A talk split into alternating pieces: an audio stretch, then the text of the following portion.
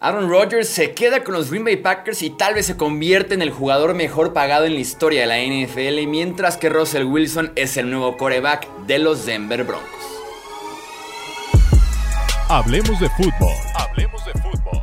Noticias, análisis, opinión y debate de la NFL con el estilo de Hablemos de fútbol.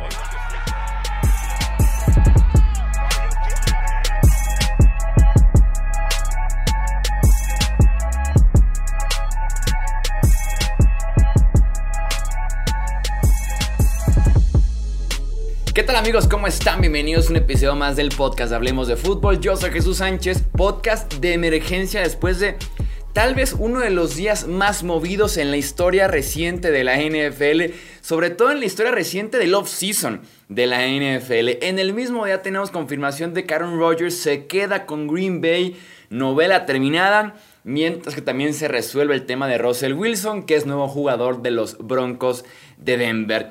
Vamos a analizar cada detalle de ambos movimientos en este podcast de emergencia. Arranquemos con Green Bay. Aaron Rodgers se queda. Reportado por Pat McAfee, reportado por NFL Media y después confirmado por el mismo Rodgers en su Twitter. NFL Media agrega que además de quedarse firma contrato por 4 años más y 200 millones de dólares, son 50 millones anuales, el jugador mejor pagado en la historia de la NFL en caso de que se firme este acuerdo con 153 millones garantizados.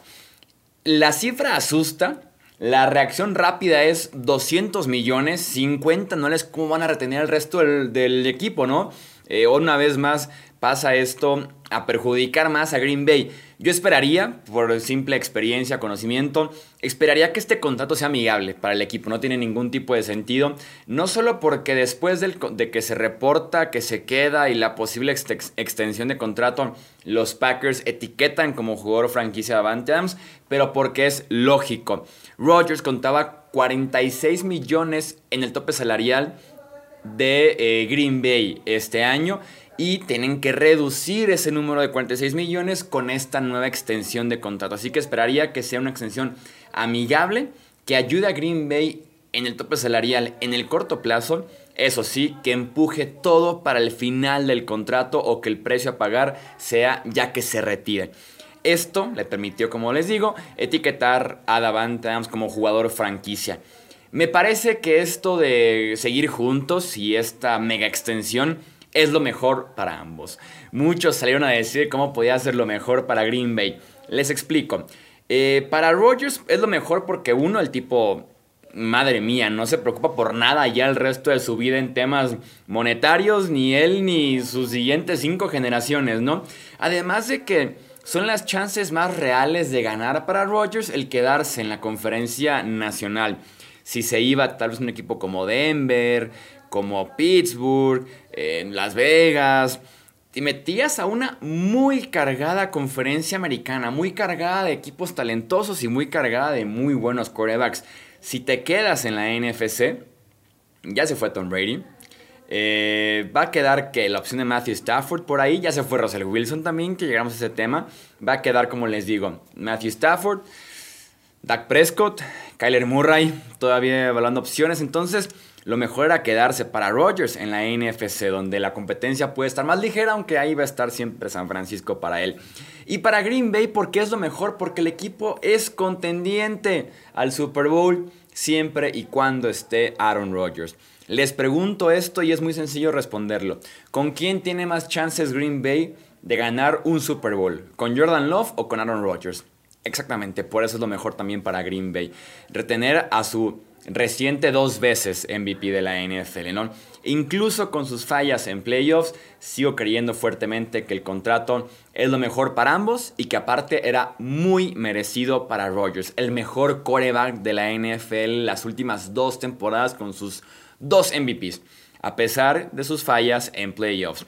Lo que sí es que a Rodgers no le importó un carajo ningún tipo de descuento, ningún último descuento, ningún ajuste por ahí para ayudar un poquito más al equipo a que firme agentes libres ahorita y también más adelante se preparen. No le importó un carajo, ¿eh?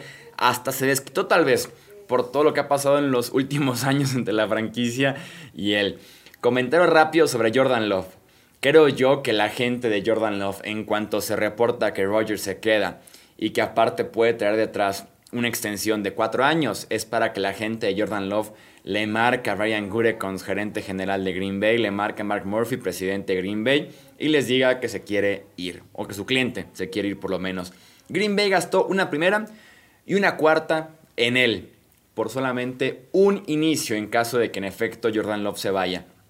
Selección que apuntaba hacia el futuro pero que Rodgers con sus dos MVPs consecutivos arruinó por completo el plan que tenía eh, Green, Bay, Green Bay. Perdón. Y el plan se convirtió en un pésimo pick, en uno de los peores picks que van a estar los Packers realizando en los últimos años del draft. ¿Cuánto vale Love? Creo yo que por lo menos una tercera ronda. Eh, tiene dos años más de contrato y una opción adicional para un tercer año en esa situación, un quinto año, hablando de su tiempo en la NFL, porque ya pasó dos temporadas en la banca. No hay tiempo que perder, por eso creo que Jordan Love está en su derecho y lo mejor para él sería acercarse a la franquicia y decirles, me quiero ir, cámbienme de equipo. Hasta aquí dejamos lo de Aaron Rodgers, pasamos a hablar del megacambio entre Denver y Seattle por Russell Wilson.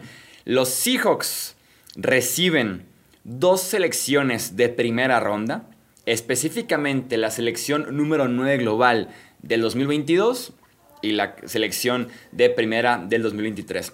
Reciben dos selecciones de segunda ronda, específicamente la número 40 global de este año y la del 2023. Y también una selección de quinta ronda del 2022 que todavía está por definirse qué posición global tendrá. También reciben al coreback Drew que es realmente una descarga de un hombre que prácticamente nadie quiere.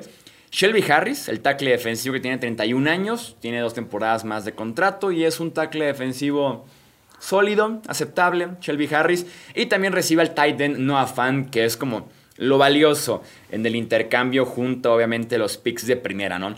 Tienes un tight end bastante bueno con pedigree de primera ronda en 2019, joven, móvil, grande, productivo, con dos años más de contrato es muy valioso Noah Fant y prácticamente es una primera ronda adicional que eh, agrega Denver al cambio. Que recibe justamente Denver, recibe a Russell Wilson obviamente y también recibe una selección de cuarta ronda del 2020 que todavía está por definirse que Global tendría. A pesar de este cambio, los Broncos siguen teniendo 5 selecciones entre las primeras 115 en el draft 2022. Tienen la Global 64, 75, 96, 113 y la 114. O sea, está bien preparado Denver en ese sentido. Y bueno, gran parte de lo que entregan lo recuperan con el cambio de Von Miller que hicieron hace algunos meses a los Los Angeles Rams. Y que el mismo Von Miller podría regresar en los próximos días como agente libre. Ok, análisis del cambio. Opiniones extremadamente divididas. Pregunté por ahí en Twitter, eh, más de 100 respuestas, gracias por la interacción. Diría que un 65%, así como que a ojo eh, general, como un 65% cree que Denver le salió bien el cambio y como un 35% cree que Denver fue robado. Eh, esto es de opinión y cada quien tendrá la suya y todas son muy válidas. En mi opinión, no quiero ser aguafiestas, me, me parece un cambio bueno en general. Para ambos equipos creo que es válido decir que ambos equipos pueden salir beneficiados de alguna forma de esto. Eso sí, en la parte de los Broncos me fascina, me encanta. Das a cambio un pick top 10 de este draft que de todos modos por la clase de corebacks que vienen en el draft ni les funcionaba para ir por un coreback porque hubiera sido muy temprano ir por cualquiera de los corebacks de esta clase del draft en el puesto número 9 global.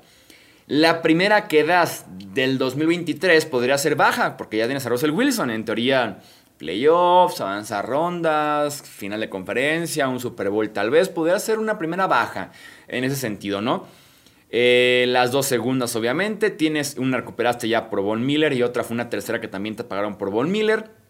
Eh, básicamente entregas con Drew Locke un jugador, es un desecho.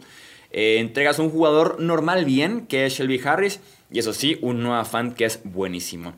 Denver estaba para ganar ahora mismo. Necesitaba un coreback así Denver. No podía ir por un coreback en el draft porque no le da la oportunidad de ganar desde el día 1. Tenía que ir por un Rodgers, por un eh, Russell Wilson, tal vez como premio de consolación, plan C, un Jimmy Garoppolo, alguien que realmente te ganara ahora mismo. Y ese tipo es Russell Wilson.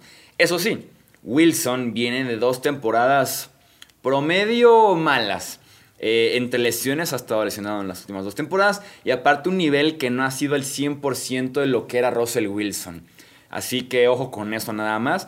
Eh, lo que sí es que si Wilson llega a ese nivel que es casi MVP o que nos ha entregado semanas consecutivas, meses consecutivos de nivel MVP, esa ofensiva podría volar. Con Wilson, Corland Sutton, Jerry Judy, Tim Patrick, Albert O, que se queda como tight end principal, y el running back de segundo año, que es una chulada verlo jugar, Javonte Williams.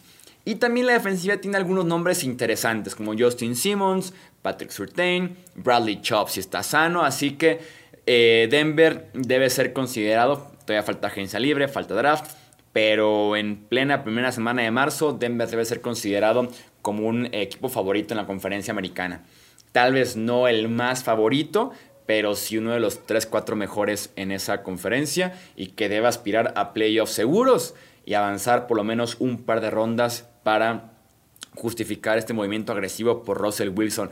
Qué diferencia, ¿no? Cuando le quitas a John Elway de las manos la decisión de buscar un coreback y se las pones a George Patton, el nuevo gerente general. Vamos hablando de Seattle. Para los Seahawks era mm, ahora o nunca. Eh, Wilson tendrá 34, 34 años esta temporada. Le quedaban dos años más solamente de contrato. Si Seattle lo retenía, tal vez de alguna forma a la fuerza, iba a ser un quiero salir después de que no compitieran mucho en 2022, porque este equipo de Seattle no está para competir aún con Wilson a un buen nivel, porque no hay nada de línea ofensiva, hay dudas con la posición de running back, muchas dudas prácticamente en cada posición de la defensiva, así que, y aparte Pete Carroll de head coach, este equipo no estaba para competir, así que era un buen momento, creo yo, para que lo dejaras ir porque, insisto, si no compites en 2022, Wilson va a llegar en enero, te va a decir me quiero ir. Con 35 años en la próxima temporada, una temporada solamente de contrato, tal vez a un nivel no tan bueno ya, así que me parece, si en algún punto Wilson iba a salir de Seattle, que me parecía inevitable este o el siguiente año, mejor hacerlo ahora, donde puedas obtener un poquito más a cambio de tu quarterback, tal vez futuro Hall of Famer, ¿no? Muchos lo comparan con el precio del cambio de Jamal Adams hace unos años con los Jets. Suena parecido, pero todavía está un poquito lejos, porque aquel precio fue Jamal Adams y una cuarta por dos primeras, una tercera y Bradley McDougall. Así que no está tampoco tan cercano a lo que se pagó por Jamal Adams. Lo que sí, y ya lo he dicho antes, no por ser un equipo malo en el draft tus picks valen menos, pero tus cambios pueden salirte muy mal cuando sueltas a un jugador ya veterano, ya comprobado, ya con su carrera en la NFL, a cambio de picks, y si eres muy malo en los picks, va a terminar la comparación como cambiaste a X jugador por dos muy malos jugadores, ¿no?